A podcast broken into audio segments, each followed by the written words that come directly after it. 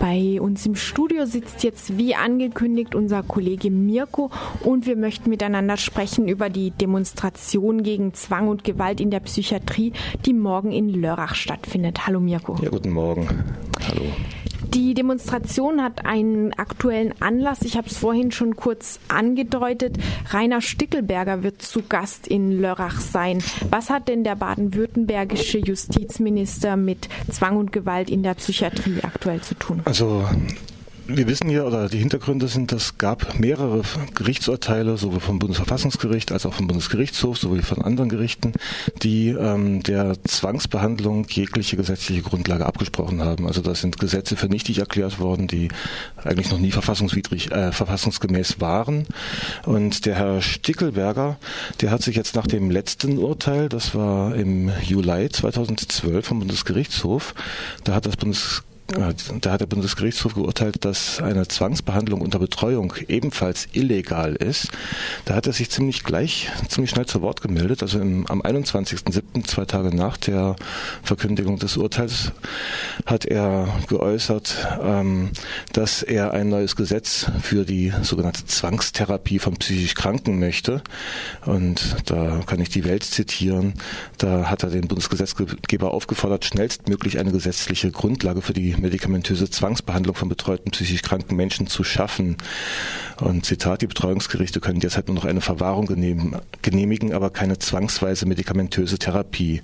Diese Gesetzeslücke muss die Bundesjustizministerin schnell schließen. Das fordert eben dieser Justizminister, der der SPD angehört, soweit ich mich da nicht täusche. Mhm, das Und das ist ähm, eine ziemlich klare Aussage. Also die betroffenen Verbände, die haben ja die Gerichtsurteile sehr begrüßt.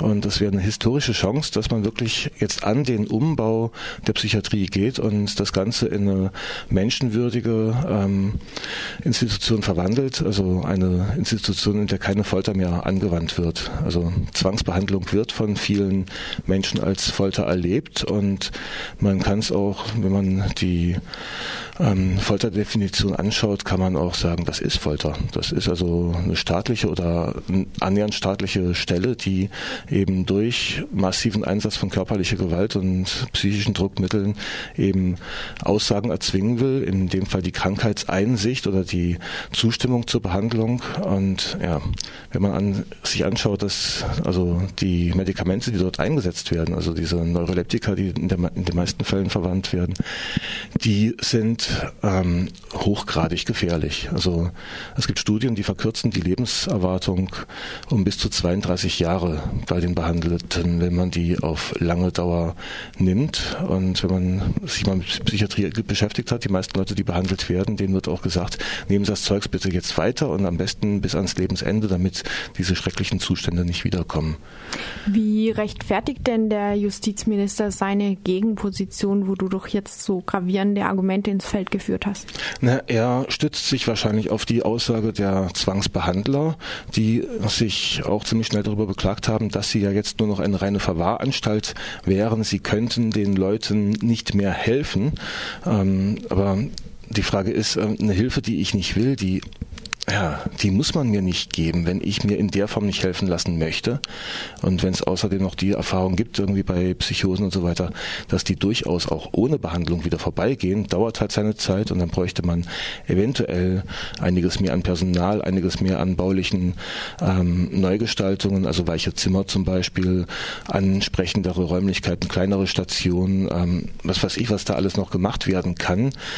Dann, ja, ich meine, es gibt Erfahrungen, Soteria, die sind in 60er Jahren ähm, gestartet mit Begleitung, also so fast keine Medikamente, aber dafür sehr viel Personal, also eins zu eins Begleitung, eben solche weiche Zimmer, eben nette Räumlichkeiten, Räumlichkeiten, in denen man entspannen kann, zur Ruhe kommen kann und so weiter und so fort. Und solche Versuche wurden auch in Deutschland gemacht und man konnte sehen, dass die Zahl der Zwangsmaßnahmen, also man muss unterscheiden zwischen Zwangsbehandlung, also das heißt das gewaltsame Zuführen von chemischen Substanzen zum Beispiel oder das Verabreichen von Elektroschocks, was auch immer noch gemacht wird, weiß nicht jeder.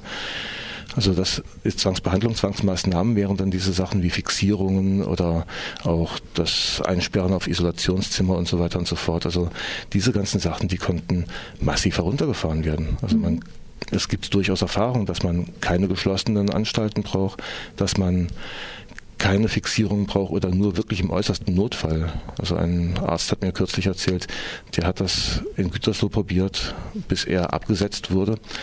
Und die hatten dann zwei Fixierungen im Jahr. Und das hat eine ähm, in Emmendingen am Tag auf einer mhm. Station. Mhm. Du hast es schon ein bisschen angedeutet, vielleicht lohnt sich das noch genauer herauszustellen. Ähm, entgegen vielfacher Berichterstattung und Suggestion heißt ja der Verzicht auf Zwangsbehandlung nicht, dass man die ähm, von psychischen Bet Problemen Betroffenen mit ihren Problemen allein lässt oder gar, was ja vielfach auch ähm, stark suggeriert wird, als gefährliche Person äh, ohne weiteres auf die Gesellschaft loslässt im Sinn einer einer Gefahr, die da in, die da ähm, im Verzug wäre, sondern das bedeutet kann immer noch bedeuten Hilfe, kann immer noch bedeuten Zusammenarbeit und vielleicht kannst du da auch noch was sagen zu zur Selbsthilfe. Also nochmal kurz dieser Mythos vom gemeingefährlichen Irren, das ist ähm, schon vor Jahrzehnten bis Jahrhunderten aufgekommen oder aufgebracht worden, nämlich dann, als die Ärzteschaft sich ähm, den Verrückten angenommen hat. Und dieser Mythos ist inzwischen eindeutig widerlegt. Also die normalen Kneipensäufer, die Rechtsradikalen, was weiß ich was, die ganzen Leute, die wir hier als normal äh, betrachten, die sind im Durchschnitt sehr viel gefährlicher als eben die Verrückten, die eben in ihren eigenen Welten leben. Ja, Selbsthilfe natürlich. Wenn ich mich als krank bezeichnen lasse, wenn ich das übernehme, ich bin der Geisteskranke und so weiter und so fort, dann wird mir auch suggeriert, irgendwie, ich kann eh nichts machen, das ist bis an mein Lebensende, ich bin stigmatisiert und ähm, verliere natürlich auch jede Möglichkeit, mich selber aus meinen Geschichten da wieder rauszuholen.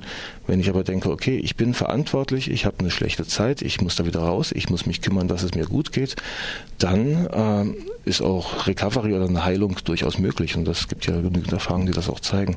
Mhm. Auf eine möchte ich jetzt vielleicht äh, konkret zu sprechen kommen oder auf eine Initiative, denn sie hat die Demonstration in Lörrach auch initiiert. Das ist die Landesarbeitsgemeinschaft Psychiatrieerfahrene in Baden-Württemberg. Ähm, was steckt hinter dieser Arbeitsgemeinschaft? Ja, also diese Landesarbeitsgemeinschaft, das ist eine Arbeitsgemeinschaft im BPE, das ist der Bundesverband Psychiatrieerfahrener. Und die wurde dieses Jahr im Mai gegründet und die Geschichte der Gründung ist eine eher unschöne Geschichte, weil es gibt einen Landesverband Psychiatrieerfahrener, der vor Jahren auch mal aus dem BPE hervorgegangen ist, der sich aber in seinen Positionen ziemlich ähm, den Psychiatern angenähert hat. Das heißt, da gibt es dann zwei Vorzeigebetroffene, die auf sämtliche Podien geladen werden, auch von der Ärzteschaft und die aber dann ihre Satzung auch so geändert haben, dass die grundlegende Forderung, die wir als Bundesverband Psychiatrie erfahren haben, nämlich eine gewaltfreie Psychiatrie.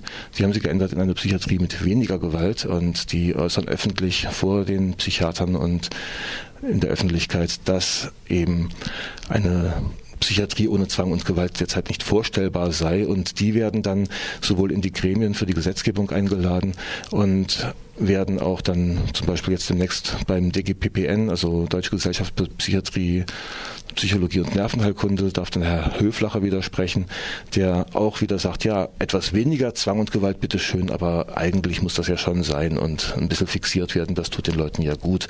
Und solche Positionen sind untragbar. Also da sind auch zwei Vorstände dann ausgeschlossen worden aus dem Bundesverband, weil das mit den Satzungszielen nicht vereinbar ist und weil es auch so ein Verhalten vereinsschädigend ist.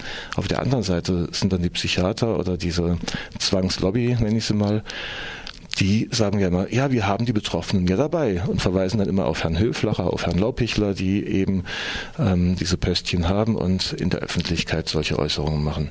Mhm. Also um dann halt eine zweite ähm, äh, Betroffenenvertretung hier in Baden-Württemberg zu haben, eine, die sich wirklich an den Grundsätzen des BPE orientiert, mussten wir eben dann dieses Jahr die Landesarbeitsgemeinschaft ins Leben rufen. Mhm. Ein Mechanismus, den du da beschreibst, der in vielfachen Kontexten von Diskriminierung, zum Beispiel manchmal auch Rassismus gang und gäbe ist, diese Vorzeigebetroffenen. Die Landesarbeitsgemeinschaft, also Psychiatrieerfahrener in Baden-Württemberg, hat sich dagegen gegründet und veranstaltet jetzt die Demonstration. Am Schluss vielleicht kurz nochmal die Daten. Um 13.30 Uhr geht's los in Lörrach äh, in der Hagener Straße 95 vor dem katholischen Gemeindehaus. Und die Demonstration äh, soll bis 18 Uhr dauern. Das ist äh, eher unüblich, dass es so ein genaues Enddatum gibt. Ist denn da noch eine Abschluss, äh, Abschlussveranstaltung geplant? Also die Sache ist so, dass die Demonstration bis 18 Uhr angemeldet ist. Also das heißt, deshalb haben wir das Anfangs- und das Enddatum. Das ist der Zeitraum, in dem die Demonstration angemeldet ist. Das wird auch keine Demonstration jetzt durch die Innenstadt sein, sondern wir werden uns vor diesem Ort, wo der Herr Justizminister zu Gast ist, werden wir uns positionieren, äh, sichtbar machen, hörbar machen und auch mit den anwesenden Menschen ins Gespräch kommen, beziehungsweise auch der Presse, falls sie denn da sein sollte. Und ja. Ja, dann bis Samstag in Lörrach vielleicht. Vielen Dank, Mirko. Ja, ich danke dir.